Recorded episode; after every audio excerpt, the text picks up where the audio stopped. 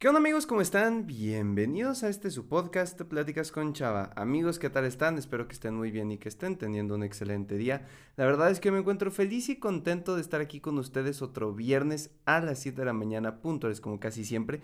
Y mis queridos amigos, mis queridas amigas, el día de hoy vamos a hablar de un tema muy interesante. Vamos a platicar de la ambición.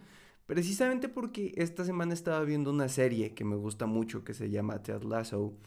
Y había un ejemplo muy puntual de cómo a veces eh, la suma del poder, la baja autoestima y una ambición descontrolada pueden llegar a causar estragos en una persona. Entonces me gustaría platicar de eso con ustedes el día de hoy. Así que bueno, si quieres saber más del tema, quédate hasta el final del episodio. Vamos con la intro para empezar de lleno con este podcast. Hola, me llamo Salvador, pero la mayoría me dicen Chava. Soy un creador de contenido, conferencista principiante y estudiante de psicología. Y con este podcast busco compartirte experiencias, historias, pero sobre todo consejos y herramientas que te ayuden a crecer personalmente. Todo de manera entretenida y sencilla, para que juntos podamos superarnos. Bienvenido. Y bueno, mis queridos amigos, la verdad es que antes de empezar a hablar del tema de lleno con este podcast, eh, quisiera decir dos o tres cosas. Primero, una disculpa porque sé que la semana pasada soy consciente que no hubo episodio. Eh, todo mi corazón y mis disculpas para aquellos que estaban a las 7 de la mañana esperando que hubiera uno nuevo. La verdad, y les voy a ser bien honesto, la escuela se puso muy ruda. Fue una semana muy complicada, eh, de muchos proyectos, entregas, exámenes, y la vida no me daba. El momento en el que tuve tiempo de poder grabar hubiera sido el jueves a las 12 de la noche más o menos, o el viernes a la 1 de la mañana. Y para ser honesto, no hubiera sido un episodio muy bueno que digamos, hubiera sido más un episodio por compromiso. Y creo que si algo ha caracterizado toda esta secuencia de episodios y si algo ha caracterizado este programa, pues es precisamente hacer las cosas con corazón. Entonces, una disculpa, eh, pero ya regresamos a la programación habitual. Ya me puedes escuchar en Spotify, Apple Podcast, Google Podcast, Amazon Podcast, en todos lados.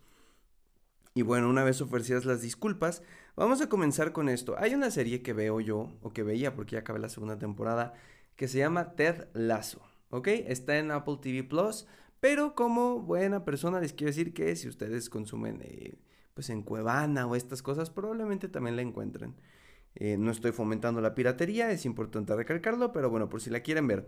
La historia o la sinapsis más o menos es así. Un entrenador de fútbol americano eh, que recién acaba de ganar el Super Bowl decide abandonar toda su vida en Norteamérica y mudarse a un equipo de primera división de fútbol soccer en Inglaterra. Sin previos conocimientos del deporte, decide tomar la capitanía del equipo FC Richmond. Em, y ya, entonces, la, Ted Lasso, así se llama el entrenador, la serie narra las aventuras de este coach tratando de adaptarse a un nuevo estilo de vida, a los cambios, a en general aprender de fútbol, soccer y sobre todo pues este, este choque cultural, ¿no? Entonces, la serie es una de mis series favoritas y está muy buena. Y hay un momento clave en esta temporada que me gustaría platicar. Dentro de los personajes principales está Ted Lasso, que es el coach principal. Después está el coach Bird, que es el segundo al mando. Eh, y después estaban ellos dos al inicio, ¿no? El problema es que como ninguno de ellos dos tenía idea de cómo era el fútbol soccer, pues no sabían qué estrategias implementar o qué decirle a los muchachos. Y la verdad es que los primeros partidos fueron un total fracaso. Las cosas como son. O sea, les fue peor que equipo de primera división recién descendido. Y entonces, Ojo aquí, puede que haya spoilers, entonces una disculpa de antemano. Pero entonces lo que pasa es que conocen a Nate. Nate es el recoge pelotas al inicio de la primera temporada del equipo. Los que no estén familiarizados con el cargo es esa persona que carga los balones, que pone las toallas en su lugar, que trabaja para el equipo como el de mantenimiento, por decirlo así, pero de los jugadores. Y entonces conocen a Nate y resulta que él era un apasionado del fútbol desde tiempo atrás. Entonces, em, pues ya, él era un cero a la izquierda y no porque quiera ser grosero ni porque crea que eso existe, sino porque así él, él, él se refería a sí mismo como alguien que no valía, que no importaba, que no contaba. Un día en un entrenamiento, Ted le dice, ¿sabes qué, Nate? Eh, pues no, no sabemos qué onda. Y Nate le dice, prueba esta estrategia. ¿Cómo se hace? Ah, pues así, mira, pa, pa, pa. Resulta que esa estrategia sale bien en el entrenamiento y después se utiliza esa estrategia en un partido y se gana ese partido. Creo que fue la, primera victoria del equipo eh, al cargo de Ted Lasso. Y entonces, pues obviamente eh, Ted dice, ah, caray, tú eres muy bueno, eres el chico maravilla. en un partido en el que eh, digo, o sea, cortando un poco los tiempos, ¿no? Esto ya es una temporada. El punto es que Nate se vuelve como el tercer entrenador del equipo, es decir, ayuda en las formaciones, en el análisis de juego y en este tipo de cosas. Y se vuelve muy amigo de Ted Lasso, o sea, se vuelven compitas. Y la verdad es que aquí psicológicamente hablando creo que Nate eh, proyectó un poco la figura de su padre en Ted Lasso como en esta búsqueda del reconocimiento constante. Pero bueno, ese es otro tema aparte, discúlpenme, se me van las cabras al monte por hablar de psicología. El punto es que en uno de los partidos de la segunda temporada, y aquí reitero, va a haber spoilers y una disculpa por eso, em, Nate se da cuenta de que las cosas no están yendo bien, van perdiendo un partido, eh, o van perdiendo el partido en el primer tiempo, en el segundo tiempo logran empatar, en el minuto 80 van 1-1 y necesitan saber qué hacer. En ese momento a Ted le da un ataque de pánico que él disfraza de un ataque de digestión, es decir, diarrea, y toma la decisión de salir del campo porque necesita tomar aire, porque se siente abrumado. Para los que nunca hayan tenido un ataque de ansiedad, y no se lo desea nadie, la gente y las personas suelen referir a que es como si el mundo se te viniera abajo, como si, si, si todo pudiera estarse cayendo, si no pudieras pensar con claridad, si te faltara respirar no se lo recomiendo a nadie, pero el punto es que lo ejemplifican bien en la serie. Y Ted se va, entonces, híjole, ¿qué haces en un partido, minuto 80, 1-1, en el que no sabes qué hacer para meter gol y necesitas ganar? En ese momento Nate toma el control del equipo, da unas estrategias. Oh sorpresa, minuto 90 más 2, cae el gol y el FC Richmond gana. Entonces obviamente el público se vuelve loco. ¡Wow! Ganamos, pasamos, lo hicimos muy bien. Y aquí, como Ted ya no está, al final de los partidos se suele dar una conferencia de prensa. Pues para explicar cómo se sintieron los jugadores, las estrategias, el pensamiento del coach y todo esto. Y el punto es que aquí la prensa se va con Nate y lo denominan el chico maravilla. Como si fuera el Robin del Batman, para que me entiendan. Es un chico maravilla, es un chico maravilla. Qué buenísima estrategia usaste, Nate. Y entonces, ¿qué pasa? Que durante todo el desarrollo del personaje, creo que la mayoría se pudo haber dado cuenta que Nate tenía problemas de autoestima, probablemente referidos a una exigencia parental inalcanzable, junto con una escasez de logros a nivel personal, junto con más cosas. Y el punto es que al, tener esta probadita de Nate, tú eres la estrella, Nate, tú eres la clave, pues obviamente los humos se le empiezan a subir. Y comienza, en, después de unos episodios, a darse cuenta o a creer que es mucho mejor que Ted. Que Ted lo está limitando, lo está... Le está robando incluso el crédito, como porque yo si estoy pensando eres quien se lleva el crédito. Al final de la temporada, Nate revela cosas del equipo a la prensa para tratar de hundirlos. Eh, básicamente le clava un puñal en la espalda del equipo. Y él en este odio de querer destruir este objeto de amor que ya no podía ser alcanzable o del cual se sentía desprendido, hizo todo para poder lastimarlo. Y, y hay algo muy interesante de esta analogía y es que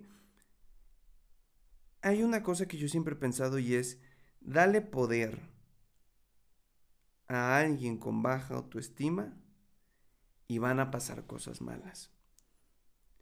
Y quiero dejar algo en claro, la baja autoestima no te hace una mala persona. La baja autoestima no es tu culpa. No es que hoy decidas tener una baja autoestima, ni mucho menos deberíamos de ver a las personas con ese tipo de condiciones como como de manera despectiva, ¿saben? Creo que si alguien tiene baja autoestima pues, se debe a diferentes factores, en diferentes aristas de su vida y no somos quienes para juzgar. Pero el que no los vuelva una mala persona no indica que esté pisándome las patas con lo de arriba y lo sostengo. Pongamos atención, darle poder a una persona con baja autoestima es querer conocer el terror en persona. ¿Por qué? Porque cuando uno se siente invisible, cuando uno se siente opacado, cuando uno se siente, reitero el ejemplo del inicio, un cero a la izquierda, y tienes esas pinceladas de poder, quieres hacer todo, número uno, por no volver a donde estabas, y número dos, no te da un proceso de crecimiento o empatía para poder evitar esos patrones. Y aquí regreso al punto de Nate. Como fue tan rápido su ascenso a, a ser coach del equipo, a ayudar a Ted Lasso, curiosamente se volvió súper déspota y despectivo con el que se quedó en su lugar, el pobre chavito cuyo nombre se me olvida, que ahora él, era el encargado de las toallas y el vestuario y todo eso. Súper despectivo, o sea, de que eres un inútil, no hagas esto, tienes problemas, te voy a golpear, te voy a despedir. Eh, cosas que Nate vivió en su momento en esa, en esa etapa. Y es el punto al que quiero llegar. No estoy diciendo que, que la baja autoestima sea mala. Estoy diciendo que tiene que ser tratada.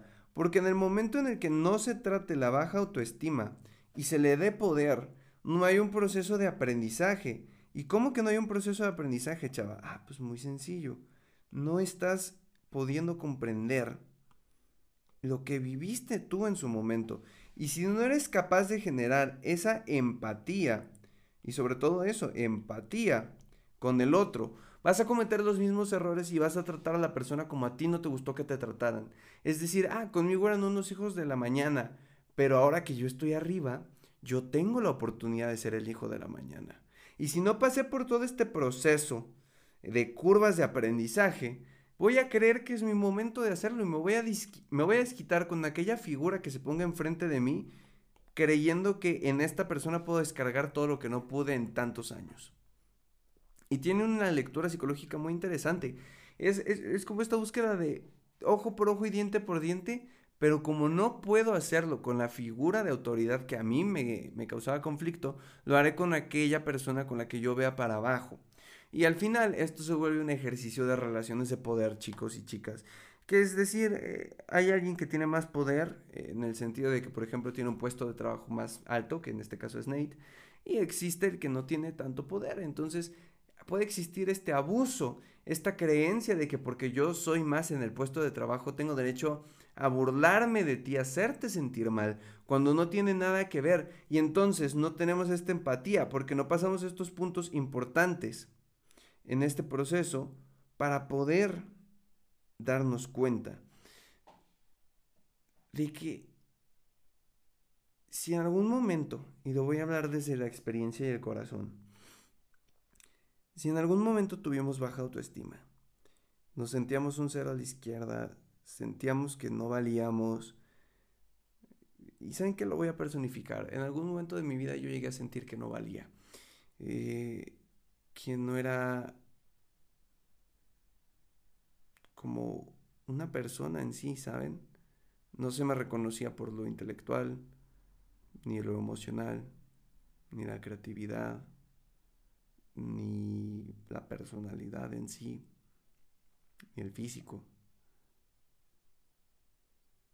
Y básicamente me sentía como un cero a la izquierda, es decir, algo que no cuenta.